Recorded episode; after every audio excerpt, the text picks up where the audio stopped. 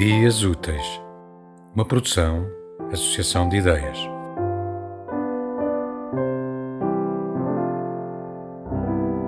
Quando o erro surge, porque surge sempre, aquilo que resta é ficar à espera. Ficar à espera de uma outra oportunidade. De uma nova oportunidade. É só isso que peço e é isso que faço. Espero. Sem roer as unhas, nem dar cordel aos devaneios não pensar na Lara, nem no Walter, nem nas rendas em atraso.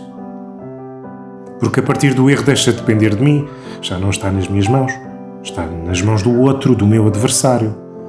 Ao tentar criar o erro no outro, criei o meu próprio erro. O erro é pensar que podemos planear tudo. O erro é julgar que temos tudo sob controlo. Não devemos tomar tudo como garantido.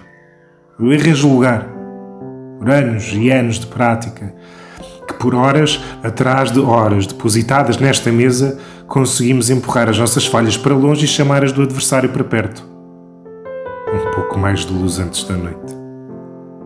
Reparem, apesar de toda a prática, de todo o treino, de todas as noites às cavalitas de noites, é o meu adversário que ali está na mesa e agora já não depende de mim, do meu talento, já não.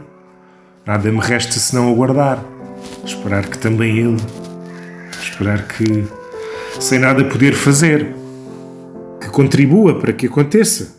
Que isto não é como o ténis. Pergunta-resposta, resposta-resposta, diálogo constante. Uma raquete de ténis responde, faz perguntas. Queres para ali ou para ali? E o adversário responde. E mesmo quando erra, tem o ponto seguinte para a redenção. Aqui não. Não há espaço para erros. Porque isto não é um diálogo. Isto não é ficção não é uma partida de ténis. Aqui não há redenção, porque não posso responder, nem tossir, nem rir, nem vociferar, nem partir o taco e o caralho, que é o que me dá mais vontade muitas das vezes e aqui fica a engordar a fúria, a engolir para dentro. Aguenta, aguenta, cabrão. Isto é o jogo mais bem comportado do mundo e há que manter a postura e a compostura e os pensamentos num saco de gatos bem fechado na cabeça. E a integridade deste taco custou uma pipa de massa. Seis anos de miséria na boca, fome no estômago. A Lara e o Walter. Chá preto e pão com manteiga. A Lara e o Walter. Esparguete com molho de tomate. Massa de atum. Arroz de atum. Surpresa de atum. Surpresa! Ovos estrelados e salsichas. Ovos estrelados e atum. Para conseguir este taco e a miséria na boca, uma miséria de boca, de dentes. Assistir ao marchar das cáries pelo adiamento da enésima ida ao dentista. Mas enfim, já aprendi a lidar com os abscessos. É bochar com tanto um verde. E quando surge o gosto amargo, é engolir o pus. Engolir, permanecer quieto, fechar a coragem à chave, sim, sossegadinho com a boca de miséria numa miséria, a deglutir a saliva infeta, bem educado, direito, monástico, à espera de uma nova oportunidade. Eu não sei onde isto nos levará, senhoras e senhores. Se eu soubesse o que vou dizer a seguir, calava-me. É por não saber o que vou dizer a seguir que continuo a falar. É por não saber o que vou dizer a seguir que continuo a falar. Fica o aviso. Vou arrancar com algumas palavras, mas sair com muitas. Porque, para alguém ouvir os meus pensamentos, o que se passa aqui em cima, tenho de abrir a boca. Preparem-se que vou ficar aqui bastante tempo sozinho com os meus pensamentos. E este jogo é um aborrecimento que só visto.